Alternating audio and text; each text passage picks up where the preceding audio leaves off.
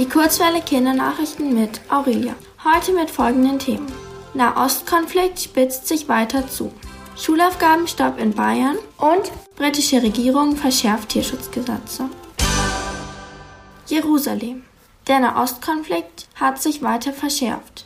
Mit der Bezeichnung Nahostkonflikt ist der Streit zwischen Israel und palästinensischen Gebieten gemeint. Beide streiten sich seit Jahrzehnten um verschiedene Gebiete, zum Beispiel um den Gazastreifen oder um den Osten Jerusalems. Auslöser des jüngsten Streits war eine von Israel angekündigte Räumung von Häusern im Osten Jerusalems.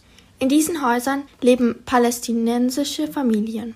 Viele Israelis sind aber der Meinung, dass der Osten Jerusalems zu Israel gehört. PalästinenserInnen sehen das anders. Deswegen haben viele Menschen protestiert. Diese Proteste sind dann außer Kontrolle geraten. Seit einer Woche bekämpfen sich nun beide Seiten mit Bomben und Raketen. Das hat zu vielen Verletzten und Toten geführt. Wenn ihr euch noch genauer zu diesem Thema informieren wollt, dann klickt euch auf www.logo.de und sucht nach dem Nahostkonflikt.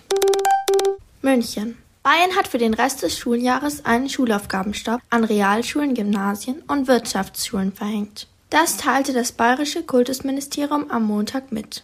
Davon ausgenommen sind nur Abschlussklassen, die 11. Klasse an Gymnasien und die Oberstufe der beruflichen Oberschulen.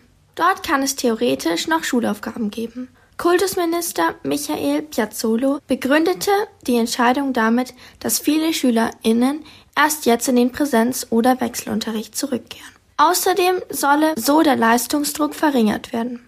Kleine Leistungsnachweise wie Stegreifaufgaben sollen weiterhin möglich sein. London. In Großbritannien soll gesetzlich anerkannt werden, dass Wirbeltiere Gefühle haben. Das kündigte Queen Elizabeth II. am Dienstag in einer Regierungserklärung an. Dabei wurde betont, dass Tiere sich ihrer Gefühle bewusst seien. Der neue Gesetzesentwurf sieht zum Beispiel vor, dass die maximale Gefängnisstrafe für Tierquälerei von sechs Monaten auf fünf Jahre angehoben wird. Außerdem dürfen Primaten, also Menschenaffen, nicht mehr als Haustiere gehalten werden.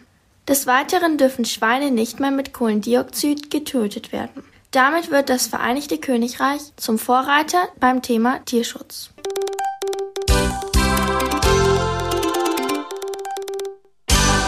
Die gute Nachricht. Die Münchner Freibäder dürfen ab dem 21. Mai wieder öffnen. Dabei gelten strenge Corona-Auflagen, wie der bayerische Ministerpräsident Markus Söder am Mittwoch ankündigte. Das gilt auch für alle bayerischen Regionen, in denen der Inzidenzwert unter 100 liegt.